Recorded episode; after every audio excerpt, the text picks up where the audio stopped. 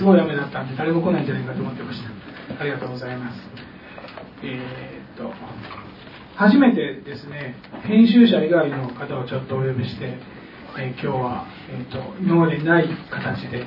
ちょっと拍手を終えてみようかなと思いましたで、えー、古川美穂さんあの後でご自身の自己紹介されると思いますけどちょっとだけなぜここに2人がいるのかというのを、えー、お話します、えーと「海は見えるか」というあのソーシャル科学留学の2年目の作品を書いた時にですねまあえっ、ー、と割とこう被災地の、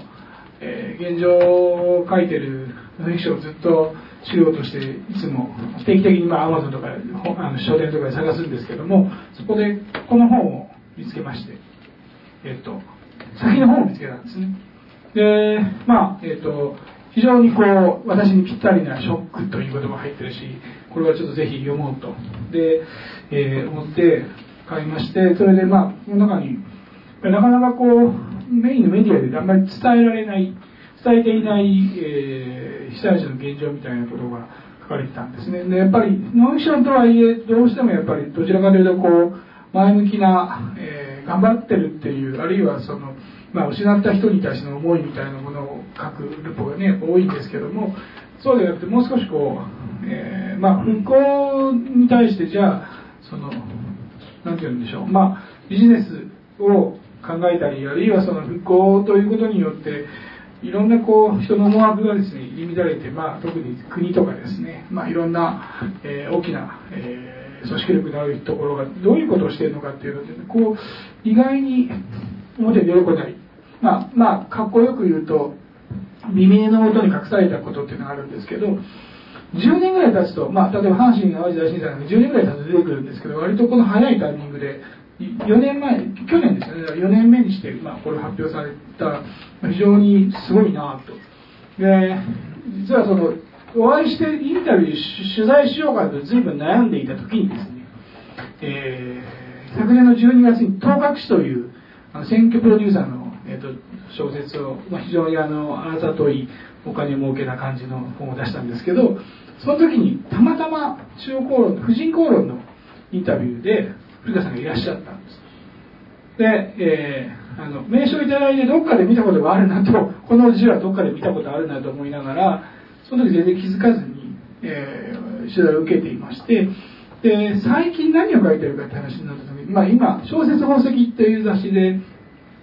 カジノが地方を滅ぼすみたいな小説を書いてるって話をした時にルカさんもカジノのことの問題っていろいろ書いてらっしゃるんですよ。って中高の婦人公論の編集者の人に言われて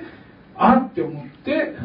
えー、実は自分の書斎に入ってこの本をお見せしたんですよね。はい。それで、え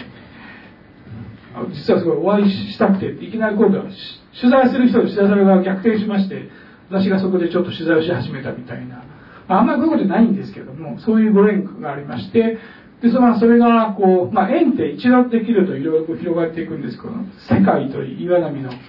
非常に硬いあの私はあんまり縁がなかったんですけど初めて、えっと、2人で対談を、まあ、いわゆるこの5年目はどう見るかという対談をさせていただいてなんと表紙にもちゃんと出てる。すいません。っていう、まあ、ことがあったのでじゃああの新作を出すにあたって、まあ、いつも編集者がこう山山さんよく頑張ってますよねよく取材してますよねっていうこうちょっとあの7割ぐらいよいしょの話ではなくてちょっと真剣にあのしっかりとお話をする人とやってみたかったんで前から。で古川さんに無理を言いまして、えー、引っ張り出しました。ということでちょっとプレッシャーかけましたけどよろしくお願いします、えーと、はじめまして、えー、ライターの古川美穂と申します。えーと、なんか私のような無名のライターがこんな偉い小説家の先生とあの一緒にお話しするのはすごいおこがましい感じなんですけどあの、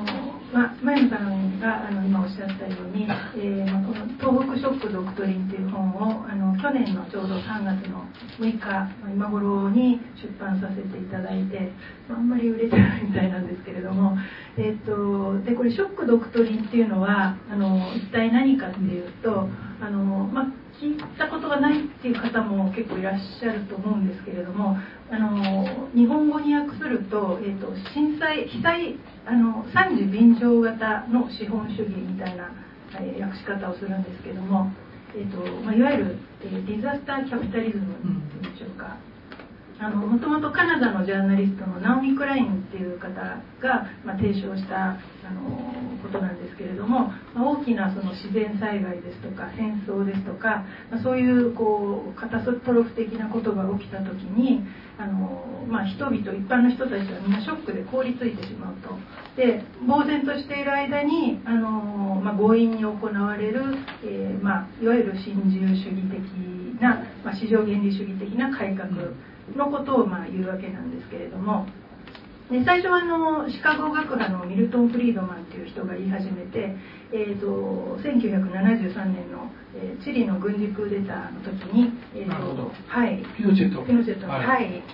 えーまあ、あの1万3000人拷問にかけたりとか、逮捕したりとかしてる傍ら、あのまあどんどんどんどんそのフリードマンの率いるシカゴボーイズっていうのの新自由政策を敢行してで、まあ、もう大インフレを引き起こしてあの、まあ、格差が超拡大しちゃったと。でそれがまあ一番あの最初の有名な事例なんですけれど他にもあの自然災害でいうと2004年のスリランカ大地震スマトラ沖のであれで津波でもうかなり沿岸部がやられてしまってであの私たまたまあのその何年か前スリランカ旅行で行ったことあったんですけど、沿岸部にやっぱり貧しい漁民の方がこうバラックみたいなのを建ててるんですね。でそこにもともと高級リゾートを作りたかったんですけれども、あのどかないと、で津波でその人たちがいなくなっちゃったのを見事にそこは危ないから住居禁止区域にして、えーまあ、高級リゾートを建てた。はい、あとその翌年にあのカトリーナハリケーンカトリーナニューオーリンズで、えそこでもうやっぱり、まあ、あの最悪のハリケーンで、まあ、壊滅的な状況になったっていうところで、えーまあ、それに乗じて公的な教育の破壊ですね、130いくつあったあの公立高校が結局4つぐらい減らされちゃったりとか。あとここはカジノもやってますね、えー、それまであの禁止していた、あの陸上でのカジノを一気に、まあ、復興財源のためにやろうと。でまあ、そんなようなことを、えーと、ショック・ドクトリンというふうに言うわけなんですけれども。で、えーと、私はその東北でも、ま、似たようなことが起きてるんじゃないかというテーマで、えーと、大体1年半ぐらいかけて取材して、え、ま、現地でいろいろ話を聞いてこの本を書いたんですけれども内容的にはあの被災地で大規模なあの遺伝子検査遺伝子研究ですねとバイオバンクの合体事業である東北メディカルメガバンクっていうのがあるんですけどもでな,、まあ、なんであの被災地で直接的なその被災した人たちへの医療じゃなくて、えーと、遺伝子検査をやるのかそれもあの復興の予算を使ってですね。で、まあ、そういうお話ですとか、えーとまあ、結果的にあの被災地の漁民の分断を招いた水産業トップですとかあと、まあ、これはあの今のところ、えーと、成功してませんけれどもカジノ被災地カジノ構想とか、まあえー、いろいろとそういうことが起きていてで、まあ、それをこうまとめた本を、はい、あの前原さんがたまたま見つけてくださったという、はい、ご縁で本当にありがとうございます。いえいえ、そんなありません。ここであの我々が乗り合ってもしょうがないんですけど、はい、少しあのなんていうんですかね、ハゲタカっぽく言うと。ビジネスでのクラッシュビルドという言葉がすごい重要で、まあ、ある意味でどっかまで法あのいわゆる成熟してしまうと一度ぶっ壊したいんですよね昔これ戦争でやってたんです。で戦争でやって戦争には2つのメリットがあって戦争すると武器が全部使えちゃうのでまた武器を製造できるっていうメリットと戦争によって焼け野原になったのでやりたいことが大規模に一からできる。だから例えばその、えー、その当時はそんな名前なかったですけど第二次世界大戦たるやまさにそれが最たるもんだったんですが問題は受ける側がそこを自分たちでちゃんとプランできればそれはそれで一つのきっかけになるし大きな変革になるんですけどもまあそれがちょっと何て言うのか、えー、やや、えー、経済的にそのもともとその弱いところだったりすると呆然としてる間にあここは前から欲しかったんだって言ってまあ、あのニコニコしながら悪い人が来るわけです、まあ、ハゲタカファンドなんかそういういい例ですけどそういう人たちが来てあっという間にそこを自分たちがあのパラダイスにしてあげましょうって言うんですけどそのパラダイスは住んでる人のパラダイスではなくてそこに遊びに来る人のパラダイスを作ろうということをやる。っていうのがその、えー、わかるすごいざっくり言うとショックドクトリなんですよね。で、えー、東北はあのこれは多分ある意味で唯一民主党政権がだらしなかったからうまくいかなかったかもしれないもしかしたら。だから、えー実はその震災の時あの私の周りにいるあのハゲタカの取材のネタ元とかは外資系とかはもう目の色変わってましたよ。最後のチャンス。でその一番大きかったのがこれで日本撤退が、えーと、免れると言ってたあの会社がいっぱいいるんですよ。で実はそのリーマンショックをなんとか乗り越えてそのアジアでその常に日本を拠点に東京が拠点でアジアを展開してたんですけど、え、まああの実名は出しませんけど上から数えて何番目のところ全部都市銀行は、え、日本のブランチを閉めろって言われたんですよ。儲からないと思う。で全然企業は買収できないし不動産ばっかりでで最後の方ってオーストラリア高速道路とか買ってたんですよね。例えば箱根のターンパイプとか。でもう道路なんかいらないと。でもうだったらこれは香港か上海かシンガポールとした方がいいっていうその瀬戸際の時に実は震災が起きて。まああのひどい話ですけどめちゃくちゃチャンスって言ってたんです。でそれは何かというと大規模な、えー、都市開発をするに決まってるんでそこで人儲け負担儲け。だからその中でこぼれ落ちてうまくいったところがうまくいったというのビジネスサイドですよ。からいったところが多分東北大学のあのメディカルメガバンク構想。あのまあなんていうのかえっ、ー、とこういう問題のもう一つ難しいところは100%悪じゃないというところですよね。だから、えー、もしかすると未来にはいろんな意味で我々に寄与することがある。ただしそれは常に誰かの犠牲の上に起きてるということがすごい大変なところなんだと思いますで、えー、今日はですね、えーと、あんまりそういう場面をご覧になったことはないと思うんですが、えー、本当は私がホストなんで私が Q&A の Q を出すんですけど、えーえーと、古川さんに、えーと、公開インタビューをしてもらおうと。はいで私がこうどう答えるかとそれあのいわゆる普段取材を受けてる時の取材ってあの本当限られた人しか見れないのでなのでその飛んできた球を私が全部受けてお答えするというな、えことをちょっと今日はやってみようかなと思っております、えー、なのででさらに、えー、いつものようにこのトークショーはたっぷり皆さんからの質問の、えー、時間もあるので、え古川さんが聞いてくださったにはまだ足りないという人はですねその時にあそこからはもうあのこの作品でなくてもいろんな、え、あの他の話とかあるいはその聞いててもうちょっと納得できないみたいなことをお尋ねしていただければと思います。では、えー、めったに見れない生インタビューライブをちょっとお見せしますのでよろしくお願いします。ではよろしくお願いします。はい。えーと、じゃあまず最初にですねえーと、こちらの、えー「海は見えるか」はい、それから、まあ、その前作、はい、そして「星の家族」ですね、はい。えっと、これどちらもあのこの中に入ってる一編一編が全て完結している短編のつながりになってまして、はい、であのなおかつそのこちらの前作の方を一冊で完結させてもうこの物語は終わりだとなっても、まあ、不自然ではなかったと思うんですけれども、はい、あえてこの続きを書かれたその書きたいと思った。それはどういうあのなるほど。いましたね。えー、全く書きなかったんですよ最初、えー、一冊で十分だろうと。であのですね割とこう何て言うんでしょう下手かとか書いてるとメリハリが大事なんで ちょっと言い方よくね飛ばすんですよね。言葉を選ばずどんどんいけいけってやる方が得意なんです私。であの枚数も気にしないで上下間でもへっちゃらでみたいな。でところがですねそして星野科学医療学あのもう長いので今日星来ると呼びますけど星来るやっててこれ50原稿紙50枚から70枚ぐらいの短編なんですけどそこの中で実は、えー、被災地で問題になっている重要な要素を一つだけ問題点として入れます。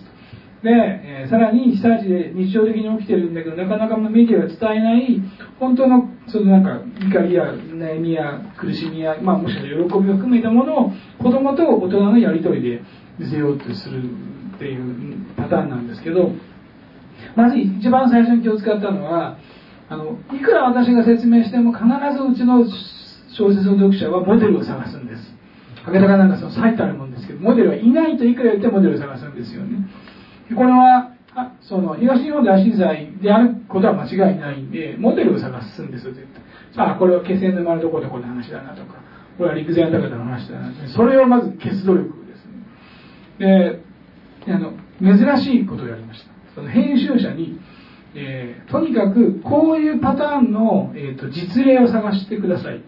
で書いた小説と実例がバッティングしたら小説を買いますってやったつまりあのどこどこの話だと絶対言わせないっていうのをまずやったでなぜかというとえっと、小説の役割はですねそもそもあの被災地じゃなく何が起きてるかってもう内面的な本質的なことを伝えたいんです。であの本当にそこの場で例えば気仙沼に何があったかって伝えるのはノンフィクションそのいわゆる古田でやったようにして書かなきゃいけないんです。でえっとどれほどやっても当事者の人には傷をつけると思います。でもそのせめて最低限のやっぱりマナーとして事実を本当にあったことは伝えないっていう努力をした。それとさっき言いましたけどその面白くするには過激な言葉を使う方がやっぱりメリハリが必ず効くんですけど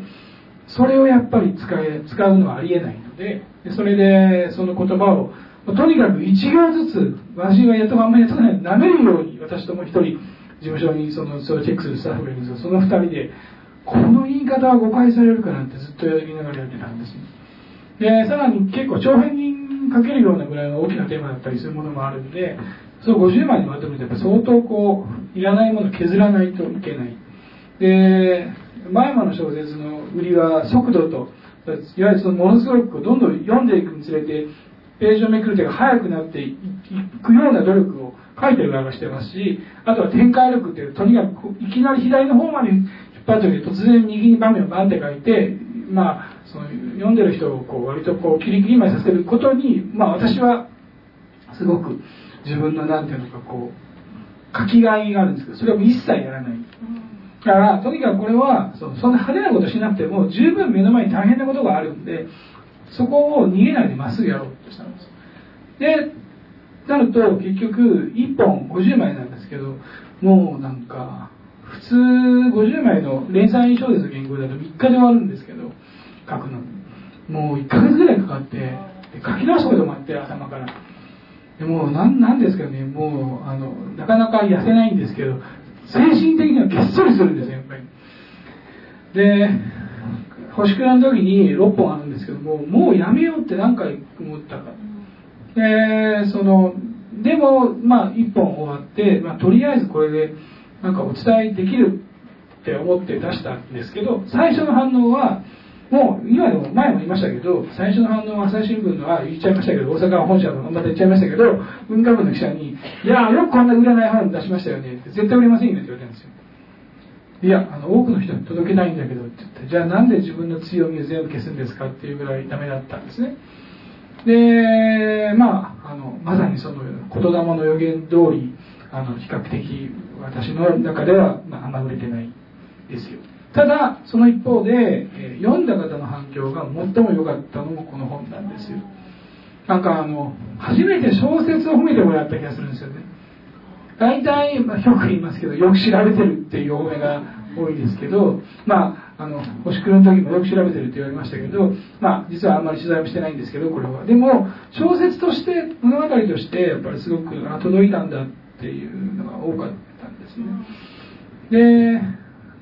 やっぱりその中に、まあ、こういう特徴とかでもそうですけどこれで終わりですかっていう質問がよくあってなぜならこの星黒を出した時はもう2013年で震災からあ2014年か。震災から3年経ってた。でなのに1年目しか書いてないと。でじゃあ2年目3年目復興が進んでるのかって言ったら、まあ、それはもう全然復興が進んでないと。じゃあ問題いっぱいあるはずじゃないかと。それを小説で伝えるのがその仕事なんじゃないのかという時にあの反論できなかったんですね。でどうしようかなって少し悩んだんですけどなもともと震災の被災者の様子を書くことで自分の中ですごい使命感を持ってやってたのでもう一回もう一年やってみようと。ということで、えーと、始めました。だから書きたいというよりもちろん書くことがたくさんあの相当選んであの厳選して6本にしたので書くことはたくさんあるんですけどでもやっぱり正直あの憂鬱になるんです書く前に。なんかなんかこれはどこまで踏み込んでいいのかっていうこととそれと本当に言いたいことが伝わってるのかなっていうことがすごくやっぱり葛藤みたいなのがあってだからあの書きたいという衝動のもとに書いたというよりはあのなんかあれですね。えっとここは書き始めた以上書いて当然でしょっていう使命感が強かったです、あの誰かを傷つけるんじゃないかっていうふうに思ったっていうふうにおっしゃってましたけどあの例えば、えー、被災地でこのたくさん読者の方いらっしゃると思うんですが反応っていうのはどういう感じ？そうですね。だからなじられたらもう全然なじられる覚悟だったし何言われてもそれはもう織り込み済みで。てか結構あの読まれたことは分かりますけどつながろうとか頑張ろうとかなんか同じことを思ってるとかってほとんど一言も言ってない。どっちかというとそれは甘えすぎじゃないですかとか自分たちでもっと頑張りましょうよみたいなことを言い続けてるので部外者が何勝手なこと言ってんだって言われるのはもう割と覚悟してたんですけどまあほぼゼロに近いぐらいあのうちの町のことを書いてもらえたっていうこととノンフィクションを読めなかったんだけど小説にすると読めるんですねって言われたのがやっぱりすごい大きかったですね。で、えーと、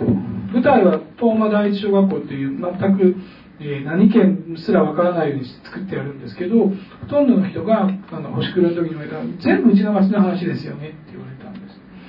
でもそれはある意味で普遍性をすごい持たせたかったのでそれはすごい嬉しかったなっていうのとあとその翻って非被災地の人たちがずっと気にしてたことが全部こう自分がいかに知らないまま気にしてたかと。気にしてるその何ていうのかこうポイントとその深さ。が全然違ったっていうことは小説読んですごいなんか反省したみたいな人もいらっしゃって。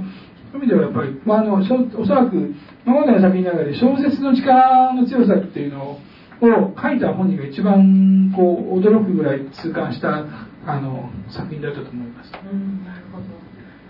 でも1作目ではあの、まあ、被災地で実際に起きていること、まあ、ある時はタブーっぽいことだったり、まあ、そういういろいろな出来事にさまざまな角度から問題提起していかれるという、あのイメージだったんですけども、あの今回の「海は見えるか」ではそれをさらにこうよりなんかこう心の中にこう踏み込んだっていう印象があるんですけれども。だからあの前前の小説を読んでいただいて面白かったっていう人を満足させる一番いい方法は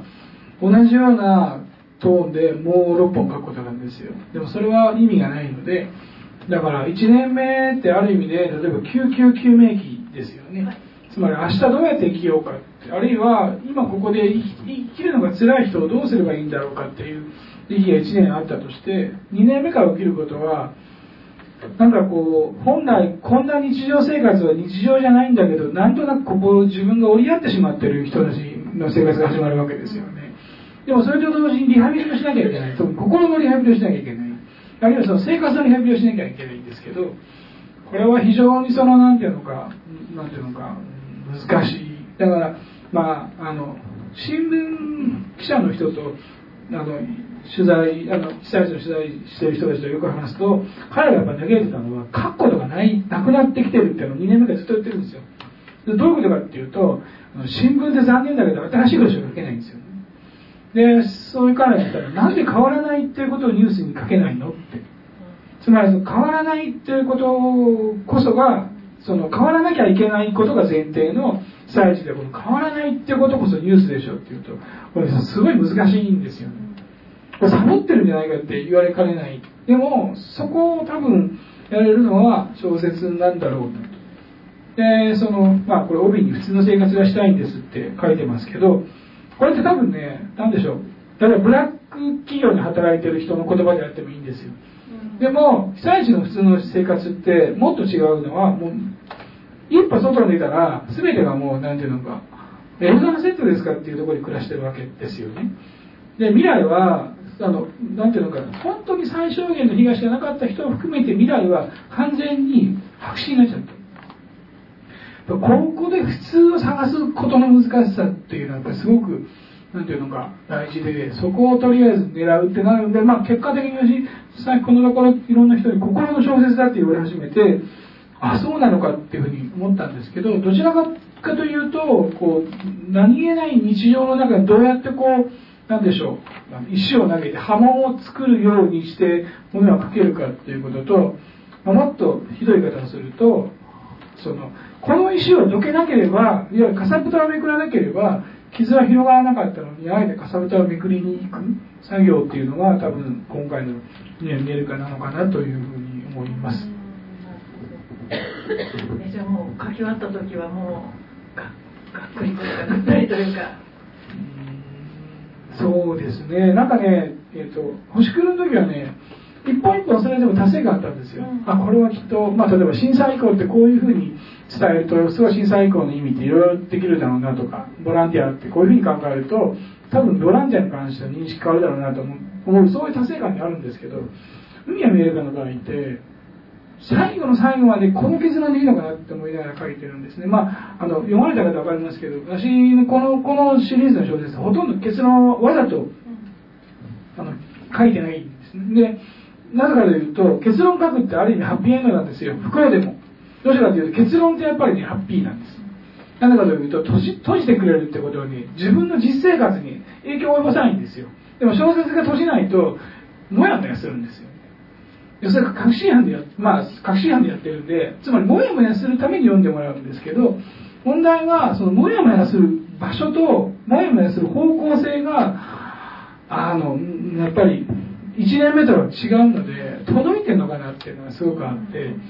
正直言うと、あの、書き終わる機会不安が始まるんです。で、これは自分がやりたかったことのやり方として良かったのかなっていう。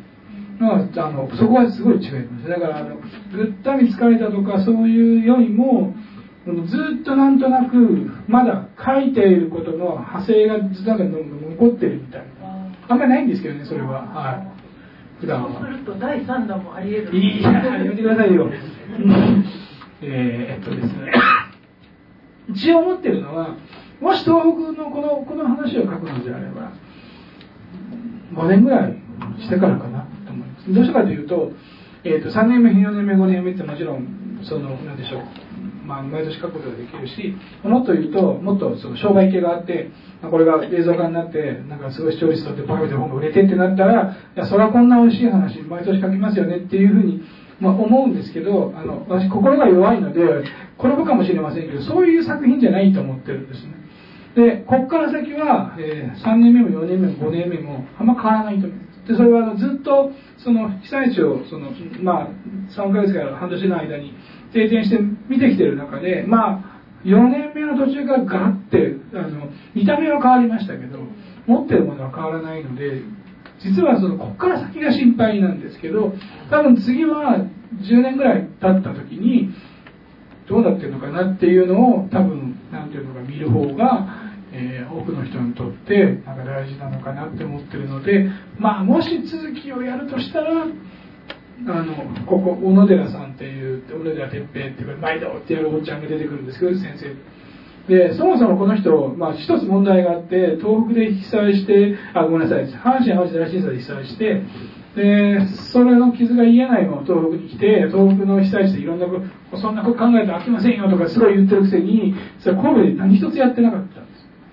それからすると、まあ、私が東北の人は、お前自分のところでやるよ、まずって。いうのがあって、実はそれは、このところ私がずっと関西の人に言われ続けてることで、東北を2本も書いて関西は書かないのかと。いうのがあるので、まあ、あるとしたら、21年も経ちましたけど、もう95年から、阪神大震災が経ちましたけど、そっちで今何がやられるのかを考える方が多分意味があるのかなと思います。ぜひ読んでいたいですね。読んでください。はい。はい、あでも、でも、あの、えーと、このままの続きでやるのかどうか分かりませんけどあのあちこちのメディアで去年がちょうど阪神・淡路大震災20周年、まあ、20年ぐらいだったんですよで前も小説家前間人がその東北にそこまで思い出があるのであれば阪神・淡路大震災も書かなきゃいけませんよねって言われてテレビで「はい」って NHK のテレビで「はい」って言っちゃったんですで、でいつ頃って言われて、じゃあいつ頃ってことが一番嫌いなんですけど、いつ頃って言われて、まあ、あの、3、4年以内にって言ってるので、去年なんで、もうあと2、3年しかないんですけど、だからあのそういう意味では、えーと、そんな遠くない将来にやらなきゃ。でで一応あのなんてなんでしょう、えーと、神戸でいろいろその震災のことをや当時やってらっしゃった方とかに、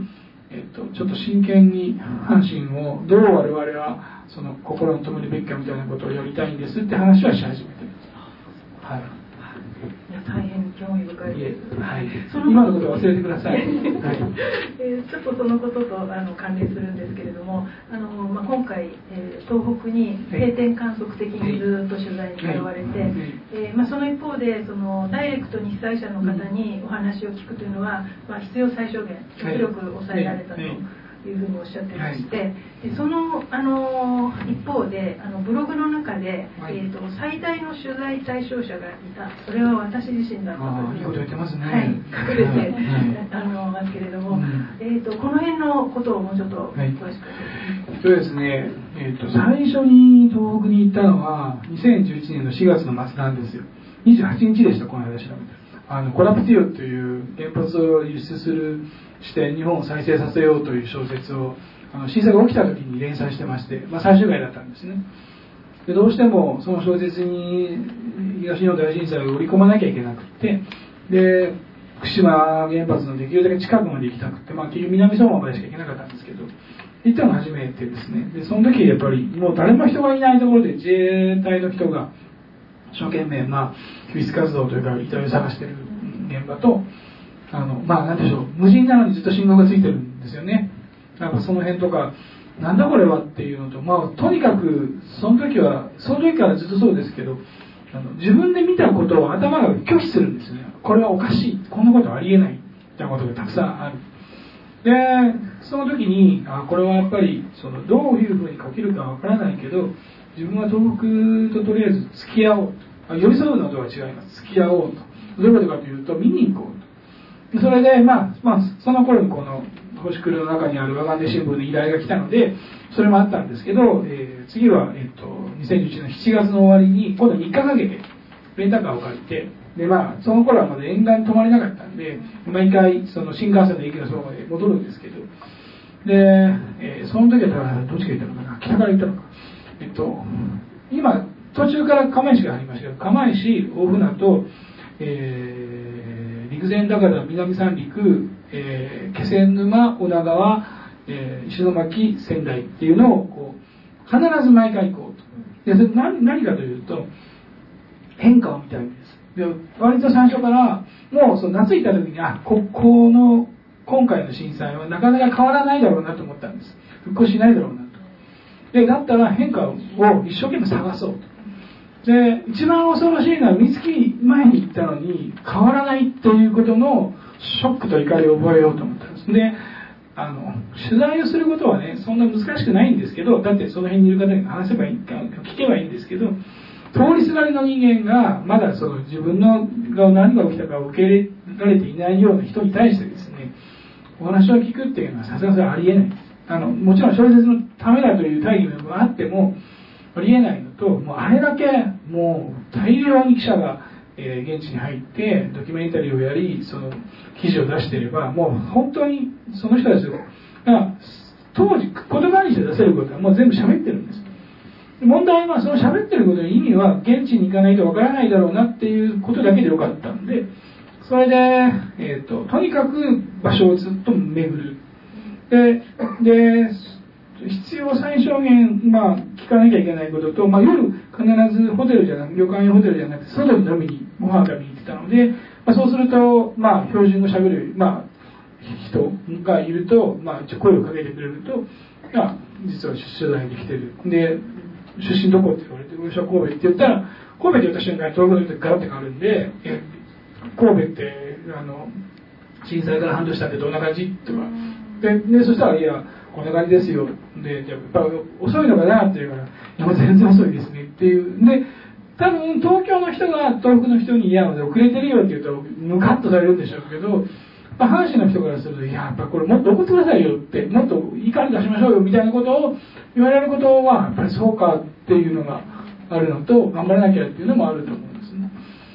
で結局そういうやり取りをしてるんですけどその結果的に全然取材してないのにものすごい取材したように言われてるんですよこの小説両方とも。なんでかなって思ってたらそれはやっぱりね自分にずっと聞いてたんです。お前はこの見どう思うんだって。お前はこれどこれをその怒りなのかあるいはなんでこうなってるかって言葉で説明してみろっていう実はどこ行っても自分の中でこうやり取りをしてた。あのメモにしてませんけどあの結局気づくとこの5年間ずっと被災地には行ったって同じとこに立ってますけどひたすら私は自分に聞いてるんですよね。これなんで変わってないと思う？やっぱりその実は小説の作業ってもしかすると一番の取材対象は実は作者で起きてることや見てることや聞いたことや感じてることに対してどう思うかどういうふうにそれを伝えなきゃいけないのかということが多分すごく大事な要素でそれを多分ひたすら徹底的にやったことが多分その何でしょう。今までに見たこともない前山人の小説になってたのかなっていうふうに思います。ね。あのやっぱり関西で、えー、被災されたことと今回のこと、前山さんの中にも切っても切れない。そうですねそうですね。はい、はい。で東北とその関西の地震もいろいろその規模も違いますし形も違いますし、あの一概には絶対並べられないんですけれども、真山さんの目からご覧になったその共通点とか、あるいは相違点とか何かございましたか、はい、同じあの、えっと、種類が全然そもそも地震の種類が違うんですよね。活断層の地震で、えっと、阪神・淡路大震災ですいません亡くなった人はほとんどが、えっと、圧死って言って家に家が崩壊して押しつぶされて亡くなってる人だから火事ですね。焼死です。で、えー、東日本はもうご存知の通り津波ですよねでも全然違うのでそういう意味では、えー、阪神・淡路で相当被災地は見てましたけどひどい様子を。あのやっぱり津波でその襲われた町とはもう全然雰囲気が違うのでもう別物だっていうものが多いんですけどその一方で実はやっぱり被災した人の気持ちとすると大きいのはもうこれはもう絶対的な共通です。なぜ生き残ったんだろう自分が。なぜ自分が生き残ってもっと自分より多分未来があったりもっと社会のために役に立てなぜあの人があるいはなぜその自分より自分の子供や孫がなぜ死んでなぜ自分が生き残っちゃったんだろうってことに関しては僕はもう完全に共通ですね。でその答えはいくら言われてもない。ただないんですけどその何でしょう。大切なことは何かって言ったらその生き残ったことを否定も肯定もすることではなく生きてるっていうことは前に進まなきゃいけないっていうことなんですけどそこがやっぱりすごく難しいだろうなと。生きてていいんですよって軽はずみに言う言葉ではなくてやっぱり自分が前に生きていかなきゃいけないんだっていうことをどう伝えるのかっていうのは多分言葉だったり時間だったりのがいるだろうなっていうのはすごいあります。で一番の違いはやっぱり遅いなと思います。復興どころか復旧すらできてない。なんでこんなに遅いんだと。だから、えっと、そうですね。最初7月に2011年7月に行って次12月に行ってその後多分翌年の3月にも行ってるんですけどほとんどの場所が前と同じ状況なんですよ。だからその田んぼの上に船があるとかそのままだしまあその建物の屋上が横倒しになってその屋上がこっちに見えてるとこそのままだし違ったのはもちろん遺体はもうあの目に見えるところはほとんどないですし車が結構くしゃくしゃになったり車のドアが取れたりあと結構車燃えてたんですけどそれは割と早くからなくなりました。でその時にやっぱり一つ思ったのはこれはかかる時間かかるんだろうなってじゃあなんで阪神が早かったかっていうとまあ阪神の人はいつもみんな同じこと言うんですけどそれは3ヶ月後に地下鉄再事件が起きたからだと。つまり95年の3月に地下鉄でオウム真理教がまさにうまいということでニュースが完全にその主役が再事件になったでまあ全国のニュースでほとんどその、まあ、ほとんどとは言いませんけどメインはオム事件になった時にあそれは私も自分で思ってますけどあこれ忘れられたなって忘れられたなって。ところがそこからが多分東北の人と違うのは譲渡園家って。お金もらうぜお金お金もらってとっとと復興しようって。でこんなもん絶対こんなもんで負けてられへんのかって。だからあのすごく面白い例があって関西の人って被災した人って大阪とか京都とか周辺の人に電話するんですよ。ティッシュ足らんねん。ティッシュ持ってきて。でもティッシュはええねん。次は何々持ってきて。実はあのいろんなものを運んでくる人はオーダーされてるんです。途中から。何々が足りない。さらに実はその阪神のいろんな反省が実は東日本に生かされてるんですけど阪神の時それは実際にその避難所で暮らしたその若い当時高校生だったこと聞いたんですけど段ボールがたくさん送られてきたらこれくじ引きするんです。たくさん持ってきてもらいました。くじ引きしてその番号に合った段ボールをもらうんですけど例えば一番いいのは食べ物ですね。そしたらパター当たっちゃった子がいて。であのお家の代表で行くわけですよパンもらってらっしゃるよとかせめてご飯よとかいろいろなバターでね1時間家に帰れなかったんです。バターっていうものでそしたらお茶がやってきて話してって言ったらバター出ちゃいました。そうかってほんなら一緒においでって言ってあのパン持ってる人と交換しとかその何々持ってる人と交換し。でもうここっちあるののそう今は食べ物じゃないけどセーターもらいとか何々もらいって言ってその実はそこでいろんなものの交換をやり始めたんですね。これ何かっていうと不便だったからですよ。つまり不便だから自分たちで融通して必要なものをやってで知らない間にだからそれぞれの避難所でなんとなくこう取り仕切るボスがいてでまあ大体税理士さんとか経理マンが会計やってでなんかそのちゃんと経理の人もいてなんかいろいろこう役割が変わっていくと何か不便だったからです。ところが東日本はその辺が非常にこう統制がある意味取れてたんで結局それによってあの受ける側が何もしなくてよかったっていう。のが実はこのこのこれが始まりなんですけどなんとなくねやっぱりねずっとあの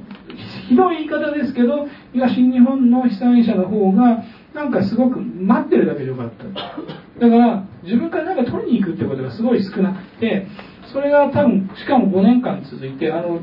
まあ違ったのは叱られますけどこの5年間のメディアのあの報道の量って阪神と比べにならないんです多分10倍ぐらいあると思うんです。もう NHK は毎日やってるし民放ですら本当別に11日の日じゃなくてもいくらでもやってる。でそれこそタレントが自分の番組でそれこそいろんな応援したりとにかくその応援の仕方と何より根気強さが5年間ずっと続いたじゃないですか。すごいいいことなんですけどでもどっかでいつか誰かがけじめをつけていくわけですよねだからそのもともとそういうふうにその待っているっていうまあ多分東北の人はどちらかというとそういう気質なんだろうなって思うとこからするとこれ誰かがそうやって配ってくれなくなる時が来た時どうするんだろうなっていうのはもう今特にすごく最近強く感じてますね。でも私もあの東北の方取材に行って、あのまあ、学者さんだとか NPO とかいろんな形であの阪神から入ってらっしゃる方にすごくよくお会いするんですよね。でそういうやっぱりご自分たちの体験があるからあの長く一生懸命支援する方がたくさんいらしてでも結構皆さん共通してそのじれったさというか歯がゆさみたいなのはおっしゃる方多いですね。そうですね。はい。なんでこんなにこう我慢しちゃうんだろうって。だからそれは気質だって言ったらそれで終わるんですけど、でもあの多分これはねもしかすると日本の社会福祉全ての共通項で誰かが全部やってくれるとやっぱり何もしなくなるんですよね。だからその何でしょう例えば歩くのが大変だったらおんぶしてしまうといずれその人は歩けなくなるんですね。でも強い一本を出してとりあえず歩いてください。こけそうになったら誰かが助けますからっていうことをやらないとやっぱりなかなかその何て言うんでしょう一人で生活を維持するってできない。で最初の震災の時の、まあ、最初の何ヶ月かってそう立ち上がれなかったわけですよ。でもそれは立ち上がれないのはその何て言うのかその肉体的あるいはそのその本人を持っているその、えー、資質として立ち上がれないのではなくてもう見渡す限り立ち上がれる要素がなかったからでも少しずつ少し立ち上がるチャンスを探して立ち上がっていかなきゃいけないんですけどそこがやっぱりうまくいかなかったっていうこととあの東北にもちゃんと一人で立ち上がってどんどんこう頑張ってきてる人たくさんいるんですけど広がらないなっていうのがすごいあるんです。いや、まあ、これまた気質でしょうけど関西ってあのあそこの避難所こんなことやってんでなんでやろうなって言うと聞いてこいや誰かって言ったら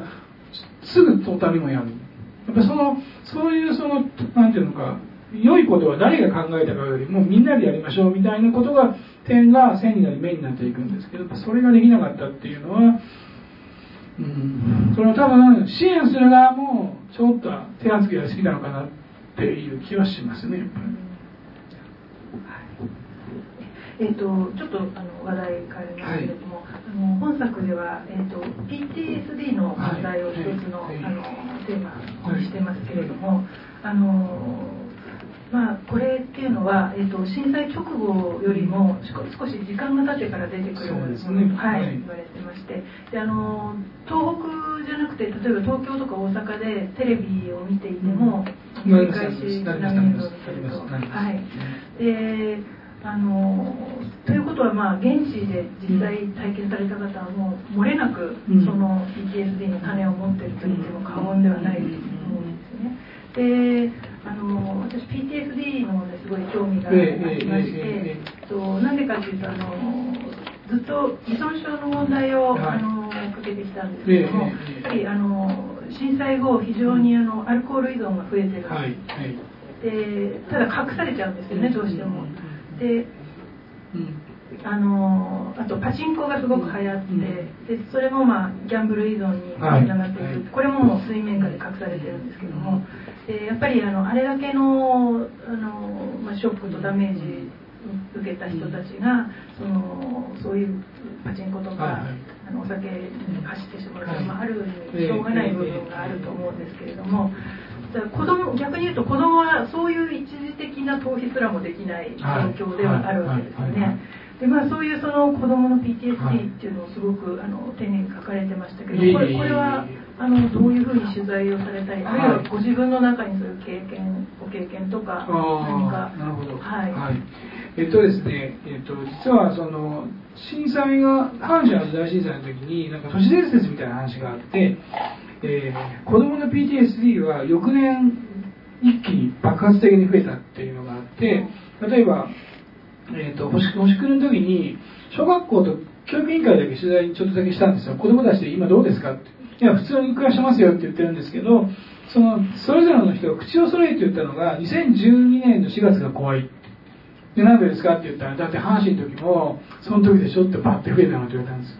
でそれはすごい、まあ、その2年目の小説なので、えーと、ぜひやらなきゃいけないと思ったんですけどさすがにちょっと心の問題の専門家に聞いた方がいいのでで、えーと、この小説で唯一取材した例ですけどあの兵庫県にですね心のケアセンターっていう、えーと、施設がありましてこれはあの阪神の時に、えー、と応援に入って若いあの精神科医がですねそのままずっとその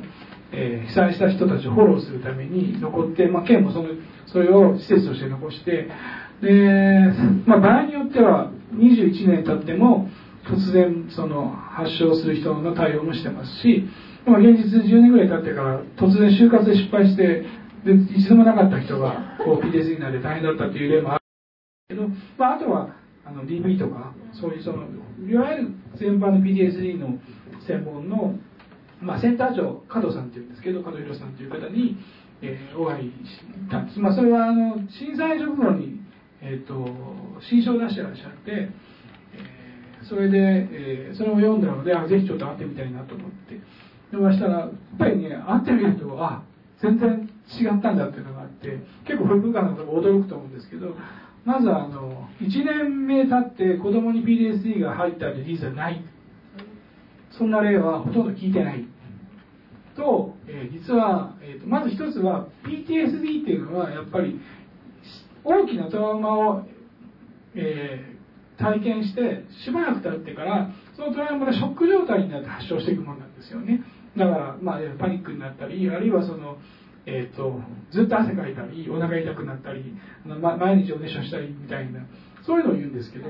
あのまずそもそも10%ぐらいしか甚大な大きな災害やこれないんです。でただその誰にでもその心を落ち込んだりする時があるんでそれを PTSD という言葉が阪神の時にものすごい有名になっちゃったんでそこに飛びついちゃうっていうのはまずある。でもっと驚いたのは子供ほとんどならないんです。でなんでですかってやっぱりね体だけじゃなくて心もすごい柔軟なんだうわーって騒いだりわーって泣いたら次はもう出てこなくなる。ただし我慢はいけない。じゃあその星来るの時に私が「我が身新聞」って書いてあるの。あ前山さんあれはねあれをする人がいたらあのこのクラスはあの PDS で起きない。でもあれをいいことだけ頑張りなさいっていう先生のクラスにいるとそれはもしかしたら起きるかもしれないという。ただその大切一番重要なのは心の問題ってやっぱしばらく経ってからしか出てこないのが一個とそれとあの周りが思っていることの多分ね10分の1ぐらいしか PTSD って本物はいない。で大切なのはあの何ですかね。周りが騒ぐからなんですよ。ねあ大変大変この子急に PTSD になっちゃったんじゃなくて。人には波があって。で子供は特にそれが子供っていうのは思春期を含めてですけど激しいのでそれを周りが慌てふためるのが一番ダメであの周りが何事もなかったようにだから例えばあの例えば泣いて寝れない時はそれにしてずっとそのその子がしがみついたらずっとしがみついてあげれば全部ケロッとしてる。これは PTS で言わない。これはそのどんどん自分の中で生活を元に戻していく。過程の一つなんだだからその PTS の言葉の使い方がすごくなんて実は重要で。でそのただそのもう一つあるのはそのさっきおっしゃったテレビ見ててもあるしであの東北ですごいあの若い子がやったボランティア一つ流行ってたのがあって継承ボランティアっていうんですよ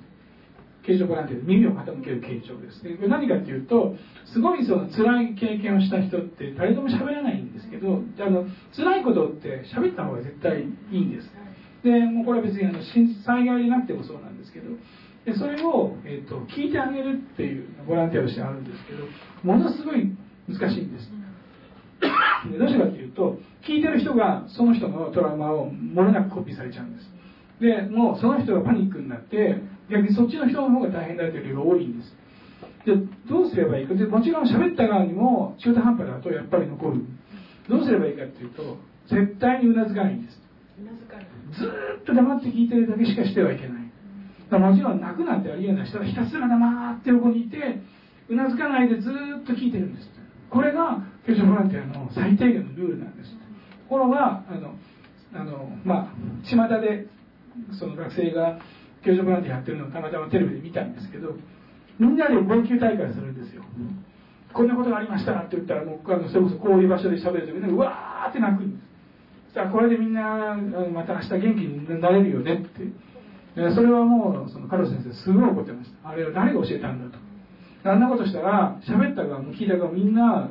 いけないことを抱えるしそれをいつその爆発するかわからないと。であのやめろってずっと言ってるんですけどももう何て言うのかまあ役に立ちたいからやってるんですけどなんかねあのそれってなんか最近のブームで泣きたいっていう人が多い社会になってきててそれと合わさってまたいいことしてるっていうのもあるんですけどまあそういう意味では実は心の問題ってもっともっとあのオープンにだからオープンにしてるとおっしゃってますけど先生たちは。あの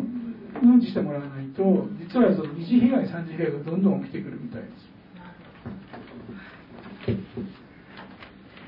えーと、あとまたあのあ時間いいですよ。最後どうぞ。はい、はい、えっ、ー、と最後のとりあえず最後、はい、誰も手を挙げなかったらどうぞ、はい、えっ、ー、とじゃあそうですね。あのこれで5年はい、が立つということで、はい、あのマスコミもこれでガタガラッと手のひらを変えるんじゃないかみたいなことをこの前おっしゃってましたけれども、ねはい、あのこうポスト5年の東北はどうなるのかということと、あとあの東京とか、まあ、よその土地の人たちがどういうふうにそれ東北に対して、まあ、向き合っていけばいいかっていうこと。を。はい。えーとあの今日確か読売の長官に出てたんですよね。あの読売新聞って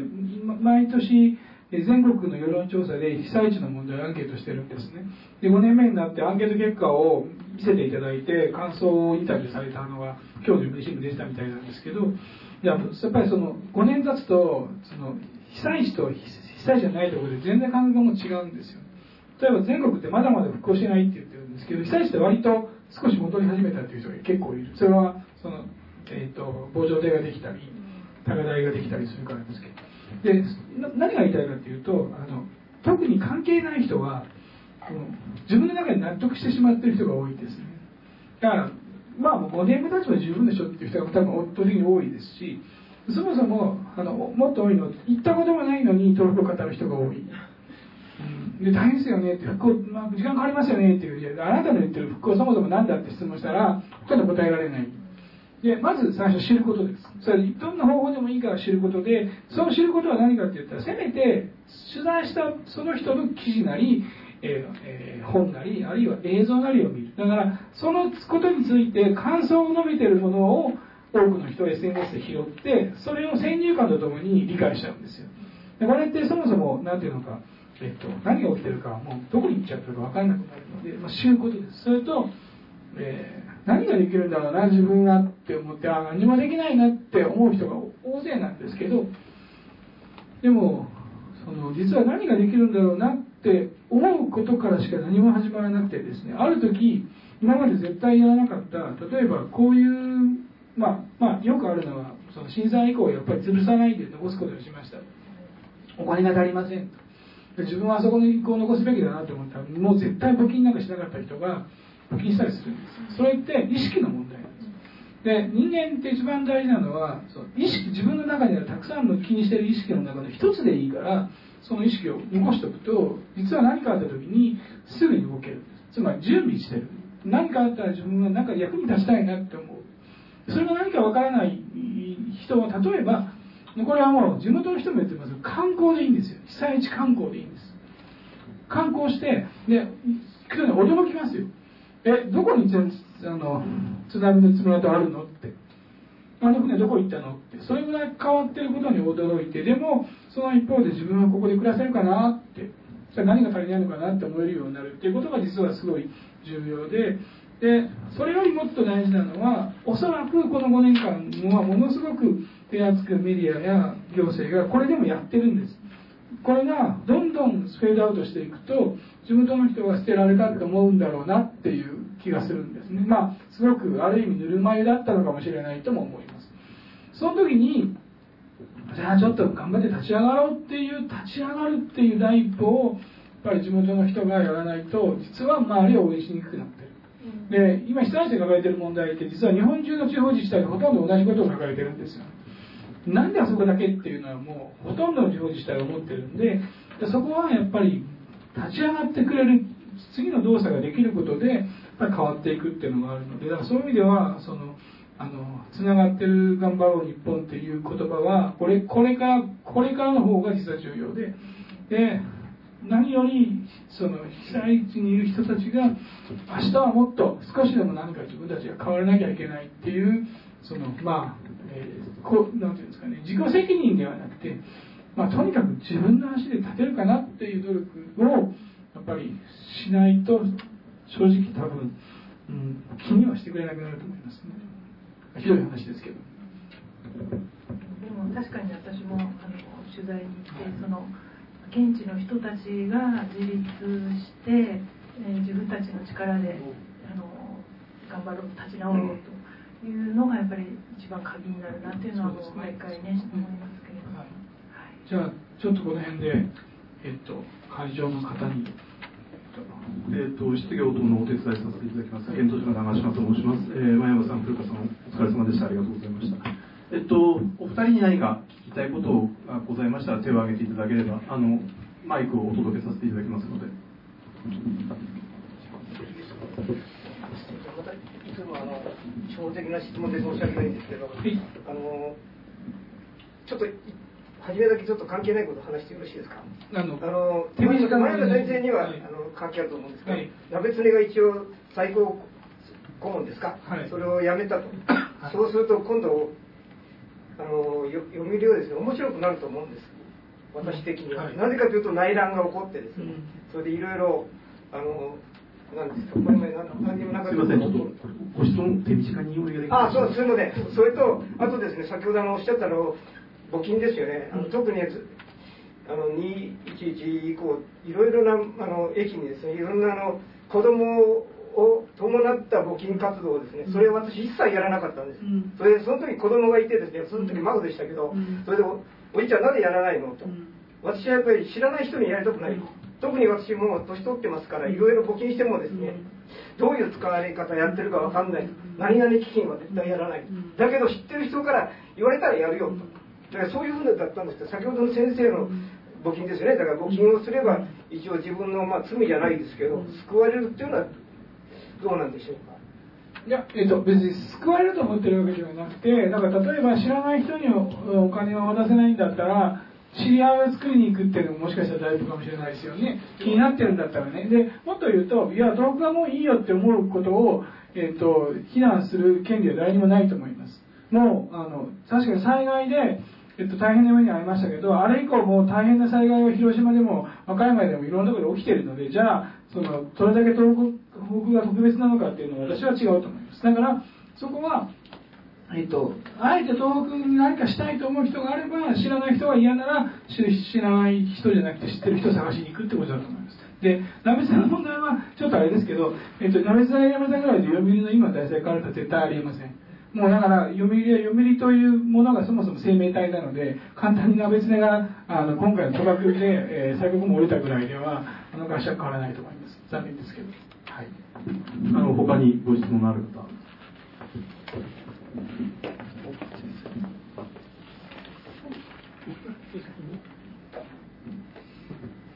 あの5年間5年経って、えっと、忘れられてしまうのではっていう話があったんですけどでも結局あの復興が進んでないってことはまだこれからもあの隠れてっていうか今民主党じゃないのであのショックドクトリン的なことはあの警戒すべきなんでしょうか？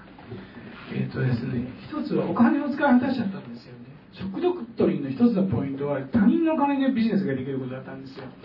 でそこは一つやっぱりなくなりつつありますよね。それと集めにくくなったのとこの5年間でうまくいかなかったのにうまくいくかなっていう。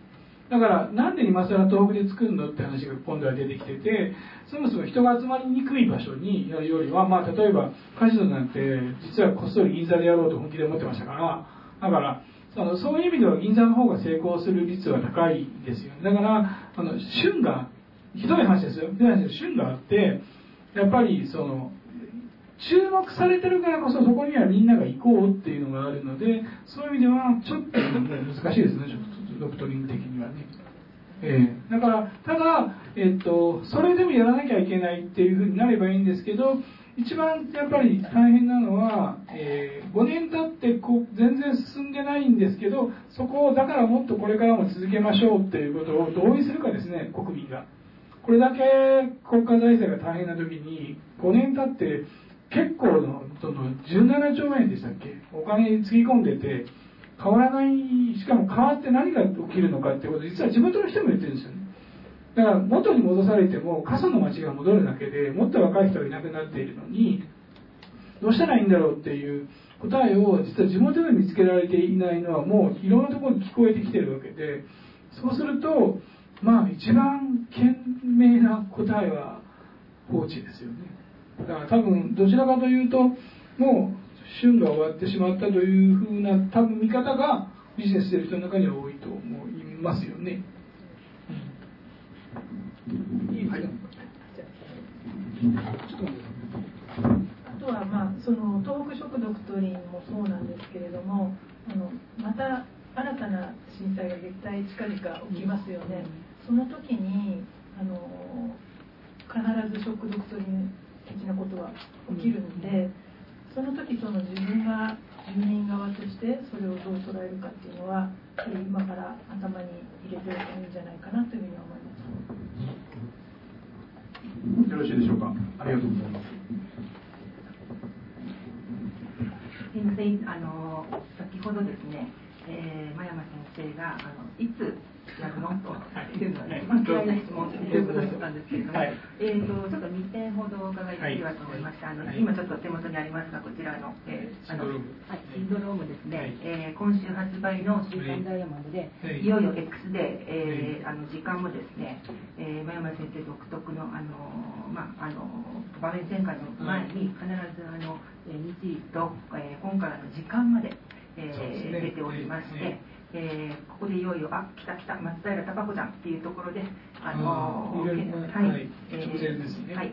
ハーディの出版はいつなの？か、そっちか。お伺いしたいというところと、あと、あのー、今後ですね、はい、えー、こちらのあのダイヤモンドのですね、はい、連載の、えー、どんな塩梅かあつまり抵抗力をどれぐらいすればいいかということですね。さようでございます。はい、で、あとですね、あのー、ちょっとこちら、あの、並んでなかったんですが、あの、隣には載っていた、この、えー、あのルパンの、えところにですね真山先生のあの書き下ろしがありまして。事務所の人間じゃないんですから。えっとあの定期的にあの前山仁とあの計画をかけておりましてあのあの早速読んだんですけれどもとってもあのえーあの作先生らしい、あのルパンが書かれていて、これはどうしてあの名を連ねることになったのか、この2点をお伺いできれば、はい、3点ですね、えー、ハーディーはですね、えーと、年内刊行だったんですけどちょっと連載全体的に今後ろにずれてまして終わるのが、えーまあ、来年の上半期には必ずきます。でシンドロームはですねすいませんねすごいあの話でシンドロームはあとそう1年はかかると思うのでなので、えー、まだ1年ぐらいは大丈夫だと思います。でまあ、ただ、えーと、一つ目からのはあの今回、えーと、もう、えーと、前から何度も言ってますけど始まってますんで。東京電力じゃないんですけど東京に電力を供給している会社は質が買うんですよ。で今それで、えー、3.11が起きて今事故が起きる直前の状況になっていてで一応事故について取材もしているのでちょっとまだ悩んでるんですけど、えー、事故がなぜ起きたかっていうことについてもちょっと今までの他の本とは違うことを書こうかどうしようかをちょっと葛藤中なんですけれどもまあただ事故の追及の本ではないのでその後東京電力じゃない、えっと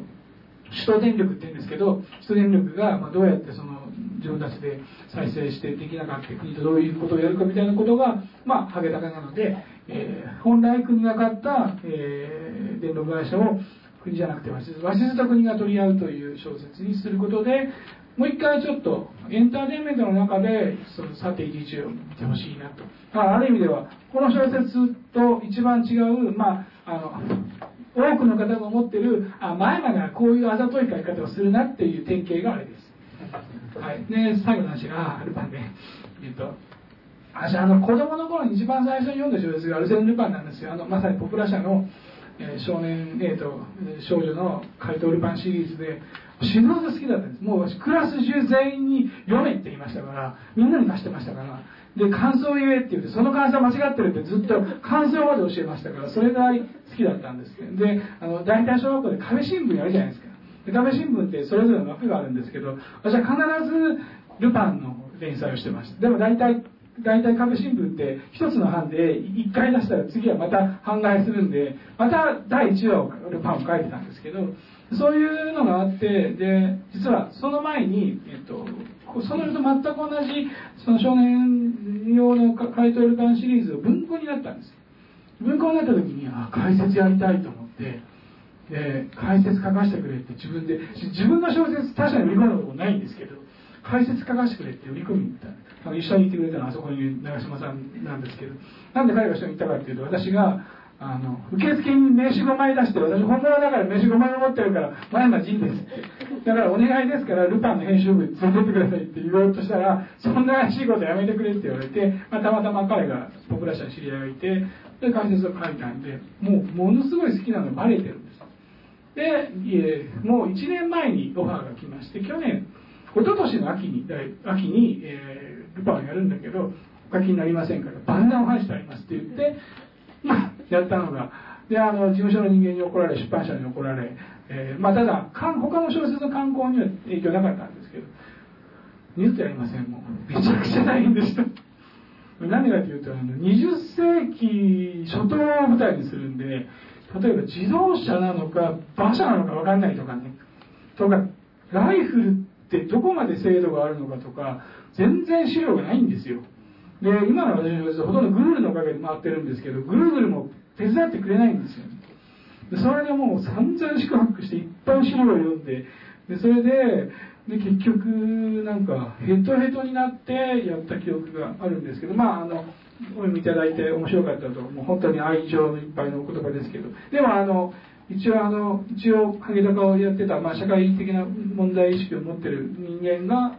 書いたルパンかなというあの他の方はもっとすごいなんかルパン大好きっていう愛情を込めてますけどちょっとあのかっこいい感じでやってみました。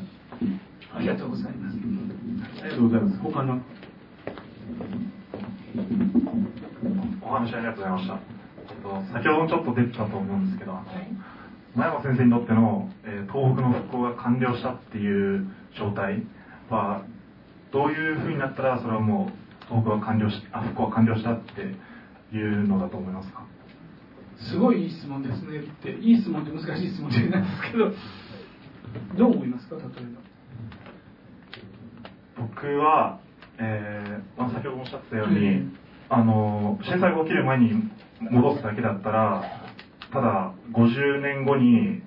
もう言っちゃえばななくなってしまうような街がまあ今来ただけ今ついこの間起きたっていうだけで、まあ、何も変わらないしなんかプラスアルファがないといけないのかなとも思うんですけど、まあ、具体的に何なんだろうっていうのがあって。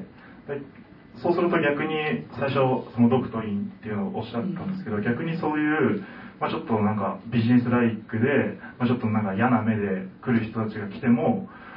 まあ、それはそれでそうですね、はい、いいいいことかどうかわからないんですけど、まあ正解の一つかなとも思いますし。難しいですね、はい、ありがとうございます。まさにその通りだと思います。で、えっと、抽象的な言い方をしますけど、この5年間ですね、国もマスコミも被災地に対して一番言ってたのは家を取り返してあげようってことなんです。でも、よく考えると、街ができるのはどうやってできるかっていうと、まず仕事があることです。つまり、そこに仕事があって、そこでお金を手に入れることができると人は集まってくるんですよね。で、仕事が、仕事場ができると、近いところに住みたくなるんです。だからそれで家ができる。で家ができると近いところに買い物できるところが欲しいんですよ。そこでスーパーや盛り場や商店街ができるんです。なのに今回の復興は逆から始まったんです。まずコンビニができた。でとにかくまあ全部が全部そうではないんですけどなぜか土産物屋が次にできたんです。そうすると被災地に来た人はとりあえずここで物を買うことが復興だと思った。あるいは復興市場みたいなのができて復興の食堂みたいなのができてなんかこれ5倍も取ってるよなっていう店いっぱいあってもそれは支援だと思ってやってきたでもちろんそれが仕事になればいいんですけども実はそのそもそものその頭のいい政府の方たちがなぜこんな分かりやすいことができなかったかということは街でできる経緯を逆からやっちゃったんです。つまり復興そもそも復興って難しいですけどせめてそのいわゆる普通の生活に戻すとどういうことかっていうと定職がまずありますと。その仕事をやって家族4人が暮らせるような街ができた時に多分まあ復興というか東北に普通の生活が戻ったっていうことになると思うんですね。で今からそれするとすごい難しいです。でもう方法は一つは頑張って自営業の人たちとかあとは若い人たち。だから、えっと、もう一つ間違ったのは、えっと、地元にばっかりお金を落としたんです。そうじゃなくて東北に行きたいっていう人にお金をあげるべきだったんです。東北行ってビジネスしたい。分かった？じゃあ300万あげる。で返さなくていいよ。その代わり1年絶対いろよお前っていうような仕組みを作ればあの若い人は頑張った人がいるかもしれない。あのたまたまですけど山本町って仙台の南にあるなんか私は関西の人間なので知らないです。いちごのすごい有名なところなんですよね。そこで、えっと、育った若者が今、えっと、東京で IT の社長で成功してるんですけど彼ふるさとがめちゃくちゃになったんでそのいちごの植物工場を作ったんです。植物工場っていうのは、まあ、ビニールハウスのもっとかっこいい水耕栽培ですけど。で大成功したんですよ。で彼はそれでそれが自分のなんていうのか地元に対してやれることだ。で彼がやっぱりすごかったのはとにかく人を巻き込むんですよ。地元の人にはどうやっていちご美味しいいちご作るのって。さらに、えーと、東京の友人とかにただ箱のデザインしてよと。だから応援じゃんこれって言って上手に上手にこうなんていうの人を動かすことでこう運動していったんですね。で多分今でも売ってると思います。磨きいちごっていうんですけど、えーと、伊勢丹でしか売ってなくて1個1000円です。1粒ですよ。この1個のパックじゃなくて飛ぶように売れてます。で復興を売り物にしてないんですしかも。美味しいから。贈り物として一番いいからって言って、まあ、そのその代わりダイヤモンドみたいなケースに入れてますけどだからそういう人をどんどんその本当は入れるべきでした。であの一番東北の弱点はインフラなんですよ。とにかくその東西でなかなかつながらない。で沿岸でちょっと道路が寸断するともう全然立ち往生するんです。インフラがいらないビジネス。IT とか。あるいはその、まあ、私たちの物書きとか。絵描く人とか。だからそういうものをどんどんどんどんこうなんていうの焚きつけて人を動かすっていうことにお金を出すべきだった。だからそれは別に今でもできるんですよね。だからそうなんていうの現地の人たちを潤わせるために現地にお金を入れても途方に暮れてる人が何していいかわからない。それは何もない時から同じだったんですよでもあそこに行けばあなたたちのチャンスがあるっていうふうにチャンスを求めてる人たちにお金をあげて人を移動すると変な話ですけど例えばシリコン東北版シリコンバレーを作った時にシリコンバレーの人にね地元の人ゼロでもいいんです。シリコンバレー作るとどうせ生活なんかできないんで食堂はできる洗濯物屋さんはできる、ね、コンビニはできるっていろんなものができるとそこに職場ができるんですよ。だから起点の一つの産業ができると地元の人はそこで彼らと一緒に生活をしていくための定職ができるようになるんです。だからそれはなかなか地元では難しい。だから外からそういうものをその何ていうのか出し出していくべきでまあそのそんな女子は力ないですけど霞が関の知り合いがいると仕事そうやって東北にないものを何で持っていかないんだってすごい言ってたんですけどあの過去に例がないんですよそういうパターンが。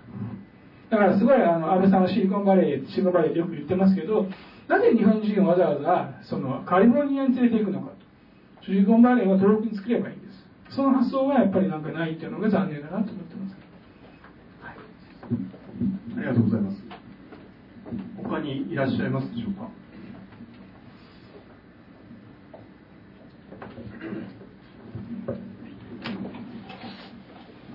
本日あのとてもあの有意義な話いただきましてありがとうございます。あの福島について伺いしたいんですけれども、はい、あの正直私の中で福島というのはあの原発の,、あのマイナスの印象っていうのがそうですね。あの、拭いがたく残っています。で今後についてじゃあ福島がそのマイナスイメージから脱却できるのかというと私自身はあのチェルノブイリの例を自分の中で考えると正直かなり難しいと思ってますがとは言ってもなんか拭いあのそこを拭い去りたいという気持ちもありましてすいませんあの先生はあの拭い去ることできるとお思いでしょうか？はい。えっと現実の話をすると、えー、福島は世界で指折りの、えー、甚大な原発事故を、えー、起こした町というイメージを拭い去ることは100人はできないと思います。チェルノブイリしかりスリーマイル島しかり。でではどうすればいいのか。でまず最初は、えーと、あやふやなその情報を出して帰ってきてもいいですよっていうことを絶対に自治体と県国に言わせないことです。だから、えーと、戻りたいのは当たり前ですけどあれだけ無理やりひっぺがして避難させといて5年も経ってだからそれをよく NHK とかでも出してますけど新築の家がシロアリ側に組まれたりとか何度も泥棒に入られたりとかして戻れない状態になるのに帰っていいって言うんですよね。で勇気を振り起こして帰ってみると30件あった家の中で戻ってきたのは自分のとこだけみたいになるってこれ街でも何でもないですよね。だから一つは私は特にあれは政治家の人に言いたいんですけど政治家って一番誰も言いたくない時に決断するのを政治家って私は言うと思うんです。だから今でも遅くないですから50年は書いちゃダメです。日本のためにもう福島封印しましょう。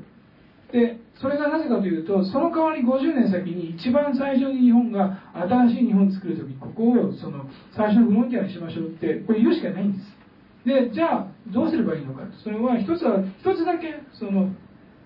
福島をそのチェルノブイリより少し何ていうのか地球に貢献できるための役割があると思うんですね。それは何かというとあの世界中で放射能を研究している研究所は山のようにあるんですよ。もちろん原子力発電の研究もしてますね。原発研究所みたいみんな事故ももちろん研究してるんですよね。でやっぱりそういう研究所をですねもう世界中から集めるでひどい話ですけど原発の事故があってどういうふうな変化があるかっていうことって実は世界は喉から手が出るほど欲しい情報として。でどうせ戻せない。でどうせ汚染されてる。ももちろん頑張って除染してますけど怖くてなかなかそこに行けないのであればやっぱりこれからのためにそのこういうああいう事故が時何が起きてるのかということに対してやっぱりその専門家にちゃんと記録してさらにウォッチしてもらうということが実はあそこの件を何ていうのか、えーと、無駄にしないことだと思うんです。でも今の話って地元の人のこと何も考えてないんだろうって言われます。絶対だって住んでた人にとってふるさとそんなもんにすんのか。ってでもやっぱり私が例えばあそこで生まれ生まれて子供がいてで帰るのかって言ったら私は帰るかもしれないけど子供は絶対帰しませんやっぱり。いくら安全と言われてもね。だってやっぱり後で後悔するかもしれませんよね。あそこに戻らなければ。あるいは生活ができない状態でどうやって一人でその30件の中でぽつりと生きていくのかって考えるとやっぱりここは誰かに生きていくそこに戻らなくていいんだって言ってほしいんですよ。それはやっぱり行政の仕事だと思うんでだから福島は本当は5年前にやるべきでしたけど今でももうどんどんその帰宅困難区域減らしてますけどだからあのやっぱりそこははっきり変えるなっていう発言をメディアも、えー、行政ももっとやるべきだと。ありがとうございました。ありがとうございました。えっとそろそろじゃあ最後のご質問えー、もしございましたら最後とさせていただきますが。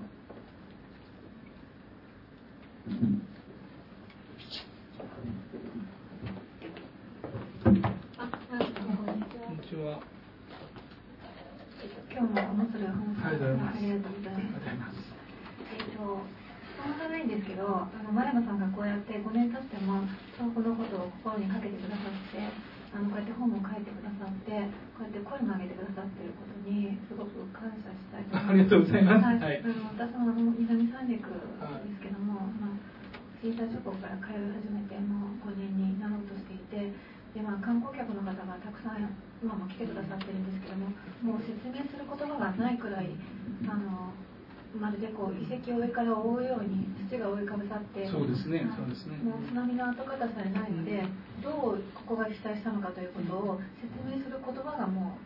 うないほどになってしまっているので、あの前山さんのような方がこうやって声を上げてくださっている限りあ関心を持ってくださる方がまだまだいらっしゃると思うのでぜひこれからもあの書き続けていただけたらはいあの大変嬉しいです。今日はどうもありがとうございましたあのおっしゃる通りであのいろんなところで有名なその震災の被害に遭って例えば南三陸の防災センターとかもう周り全部ねあの、かさ上げしちゃって見えなくなっちゃったんですよね。あ一本松も、今、あの、陸前高田の奇跡の一本松も、えっと、あそこまでお金かけて、いわゆるその、プラスチックみたいな木を作ったんですけど、手前にどうも建物を作るみたいで、色あるが。で、見えなくなるんですよね。で、最初、復興のシンボルとして、記念としてあの残すべきもんだって言ってるのが、それと違うチャンネルで開発が始まってたりとかする。でだったら何年ために残すんだっていうことがすごくあってでなんていうのか、まあ、そういう意味では小説は一つだけなんか自分たちの仕事の自慢になりますけど5年経った時に例えばその時の中学3年生が本を読んだ時にその人は多分10年前の被災地のことが突然自分の目の前に広がるんですね。小説って、えっと、その人のちょっと違う強みは、えーと、物語なのでその人はそこにいずれ降りていくんですよ。でそこで10年前に本当に体験したことではないんですけどなんかそれに近い疑似体験をすることであこういうことがあったんだこれ戦争の小説もそうだと思うんですけどだからそこはやっぱりこういう仕事をしている人間は避けてはいけない。だからこそ、えー、書いた当時はなんでこのひどいこと書くんだって言われてもやっぱりそこをあの妙にバイアスをかけていいことで書いていくと例えば戦争文学がなんとなくこう郵送な話になってしまうようになりかねないのでやっぱそこは何ていうのか、えーと、やり続けなきゃいけないんだろうなと思いますけど一つだけ問題なのは自己満足になることなんですよねやっぱりね。いいことしてるっていう。そこはやっぱりすごくなんか葛藤なのでいいこといいことしてると思ったら多分アプローチを変えないといけないだろうなっていうふうに思います今日はどうもありがとうございます。ありがとうございました。ありがとうございました。前山さん、ありがとうございました。